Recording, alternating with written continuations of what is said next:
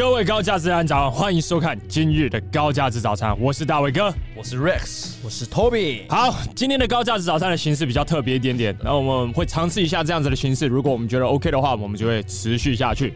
那今天的主题呢，我们要聊的就是 fuck 你的负面的能量。哎，fuck 你的负面能量。为什么我们会有这个主题的原因，是因为我们最近在某个群组里面呢，我们看到一个很奇怪一个风向，那就是有一个学员他不停的在群组里面抱怨抱怨抱怨抱怨抱怨抱怨，然后接下来呢就是一连串的人，然后就开始不停的抱怨抱怨抱怨抱怨抱怨。我理解这个是一个呃。日常大家已经有在做的事情，可能会在社群方面在做，可能就在你自己的社群就在做，或者是在 PDD 上面在做。为什么有所谓的 PDD 酸民、乡民的原因，其实在这这边、嗯、看到某一件事情，然后就会就会直接炮轰，然后直接不停的去去靠别他。然而，我真的必须要说，把这个东西当成是一个习惯了以后，渐渐的你就会发现你的情场魅力不停的下滑，莫名其妙的不停的下滑，因为你看什么都不顺眼。其实我之前我之前也有这样的经历，我会抱怨。可是我不会去想解决办法，就是我可能抓到一个人，可能抓到 Toby，我就跟他说：“我告诉你，我前几天发生什么事情了，真的很靠背，真的很机车，怎么样？”叭叭叭叭就开始讲，开始讲，开始讲。前几次 Toby 可能会听我讲，可是讲到后来的时候，其实 Toby 就会开始慢慢的离我越来越远，越来越远。为什么会影响情场？我相信应该有一些人会好奇说：“这干情场屁事，对不对？”其实当然有影响，因为当你开始抱怨习惯的时候，抱怨的人是什么样？就是。他们一定不会想解决办法，因为他们只想抱怨。然后，当你在跟女生的聊天过程当中，你就会无意识的去对任何事情都是产生一个抱怨的一个态度，或是抱怨的说法。久而久之，女生就会觉得说：“那你到底有没有在解决问题？”没错，对。像我呢，我他妈最讨厌就是这种人。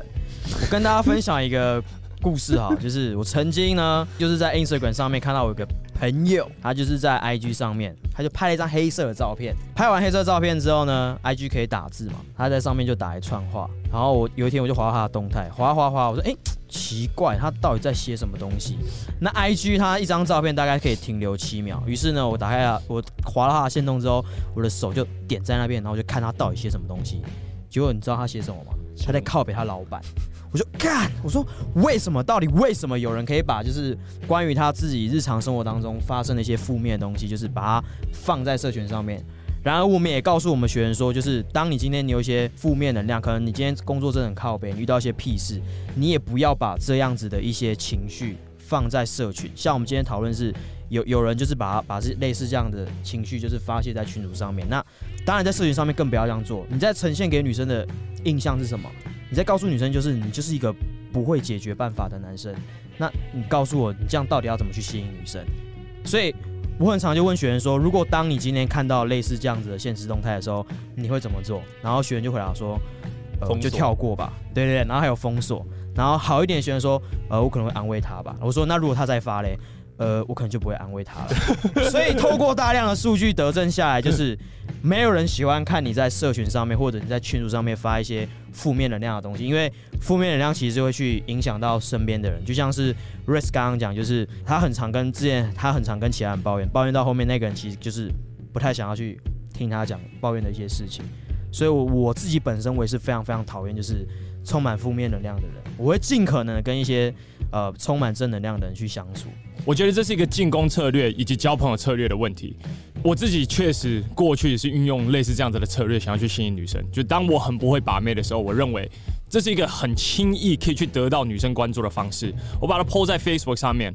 最近觉得发生了太多事了。怎么了，大卫？怎么没事吧？还好吧？You OK？Oh my God！就是你，可是你做久了以后，确实你得到了关注了。可是你的情场魅力，你在女人眼中的情场魅力是下降，那个分数是扣到，你已经没有办法再恢复了。对对，所以你这种进攻策略，短期方面是有办法让你得到关注的，可长期方面是会不停的减分，不停的扣分，不停的扣分，扣到最后呢，女生就觉得你连朋友都不如。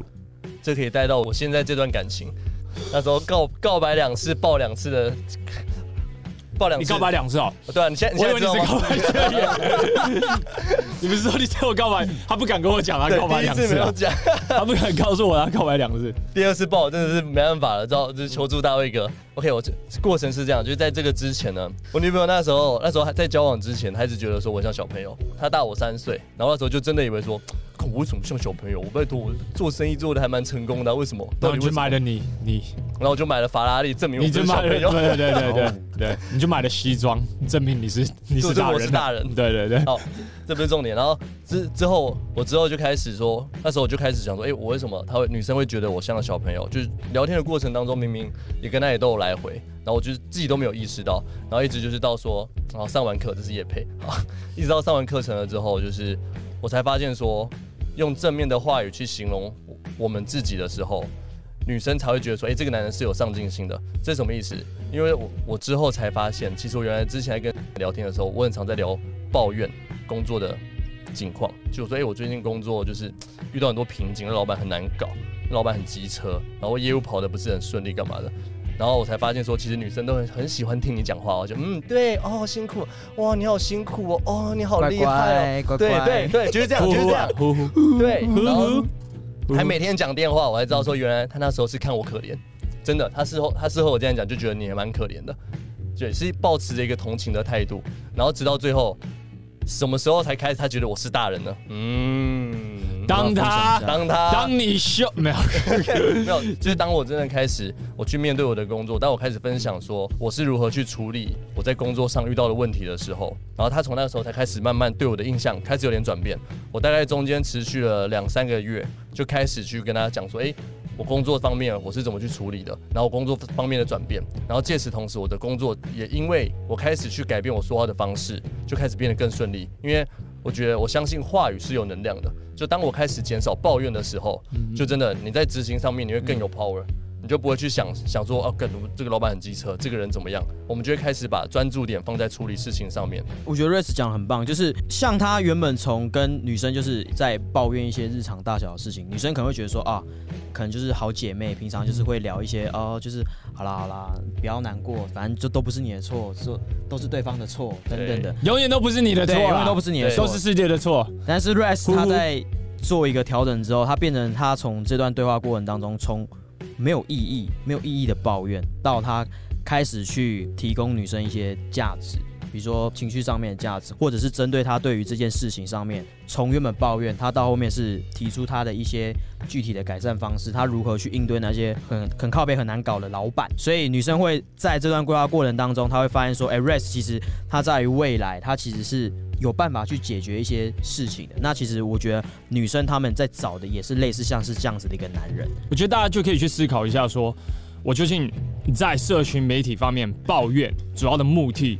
究竟是什么？我觉得大部分的时间点其实都是你就是在刷一个存在感，没错。你就觉得反正大家都不在乎我，所以我现在我要把我的人生当中的情境把它拉到一个极端，然后我把它形容的很负面，大家就会觉得是说，哦，那个 Dave 还是还是存在的，哦，Rex 还是存在，Toby 还是存在，还没有完完全全消失。我们觉得我们得到这样子的关注了以后。我们会有一个短期的一个 dopamine hit，感觉好像哎，也有点小小的快乐，得到一些关注啊。对，我终于得到关注了，那个我喜欢的女生终于帮我按个赞了，或者是现在现在 Facebook 有各种不同的 emoji 嘛，对不对？那个哭脸，哭脸有没有？对啊。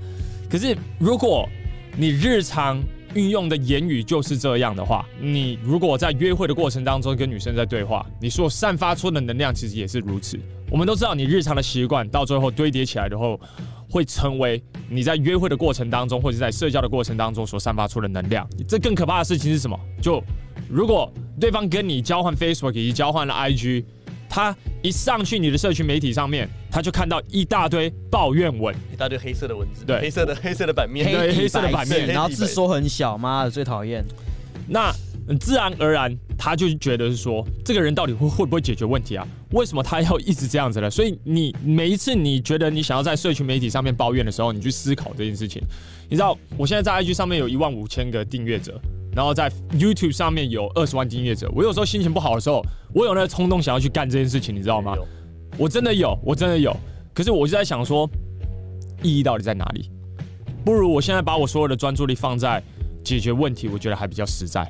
如果真的有人，他真的很负面，他想要去做这样类似的举动，我我们要如何去？就是我本透过什么样的方式去转换这个？我本质就是一个还蛮负面的人啊，我从来没有说过我很正面过啊。大哥，对，大哥每次都说我是一个很负面的人。对对啊，就是当有粉丝过来跟我讲说，哎、欸，大伟哥，充你充满着正面能量。我说没有，你看对频道了。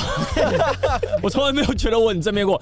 我觉得是一个生活态度方面的问题。就当那些事情开始发生的时候，屁事开始发生，我我我就跟你讲嘛。今天早上的时候还就发生一件非常非常大的事情。嗯，我我开车过来的时候，我在停车场在处理这件事情啊。我在停车场，我在跟某某个老板，我们在谈一个 deal。然后我们进来，我们要开一个高价值早餐的会议。这件事情很繁杂，又会让你觉得很烦，又会让你想要不停的抱怨。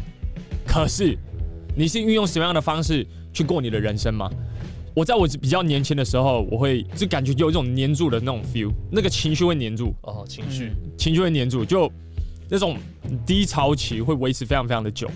可渐渐我发现，我到底要怎么让这件事情往前？那对我来说才是最重要的。你要你要怎么让你的人生往前？大部分人。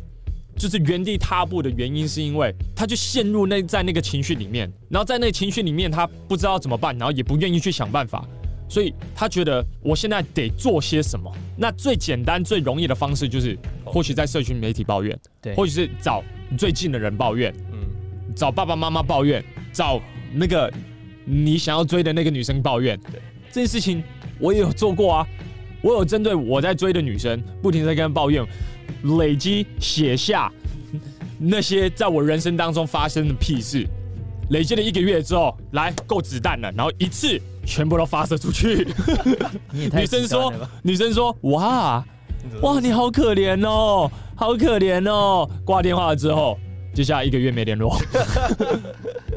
女生要的是一个会解决问题的男人嘛？你不仅在抱怨的过程当中，然后都不提供解决方案。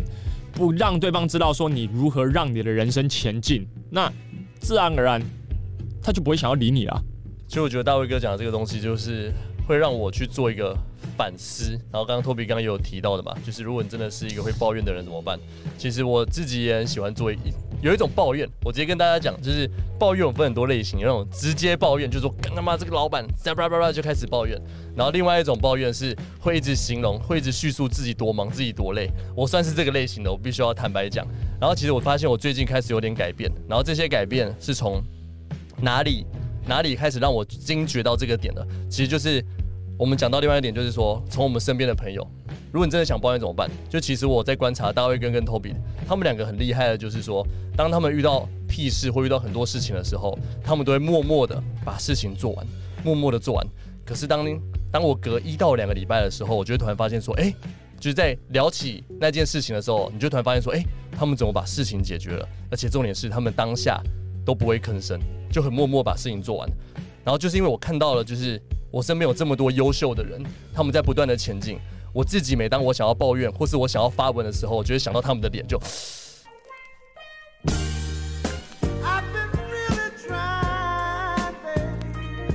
看他们会怎么看我？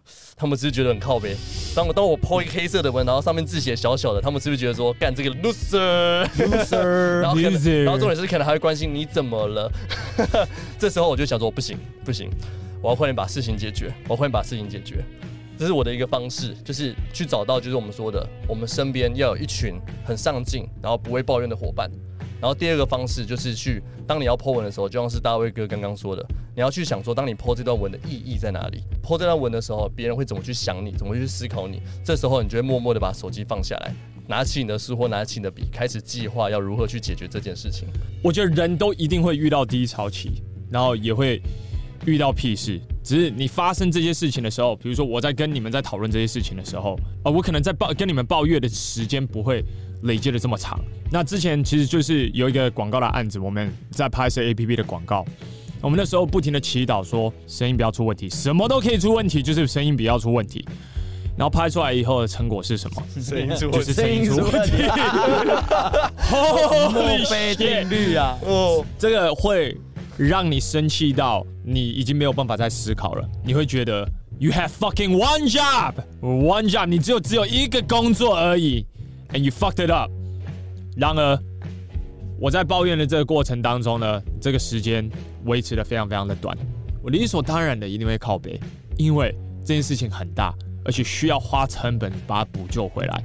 可是我要你去思考一下。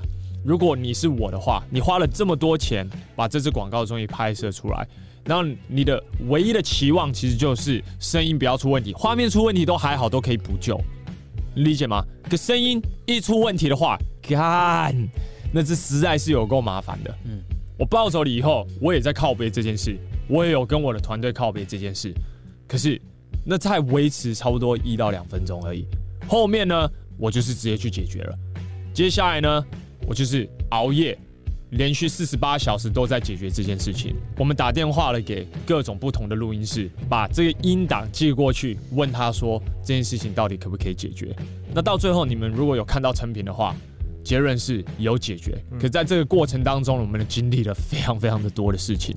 如果我现在是在一个单身的状况，或是我去一个社交场合，我在讲这个故事的时候，我一定是运用这样子的模式在讲。我去一个社交场合，我不会。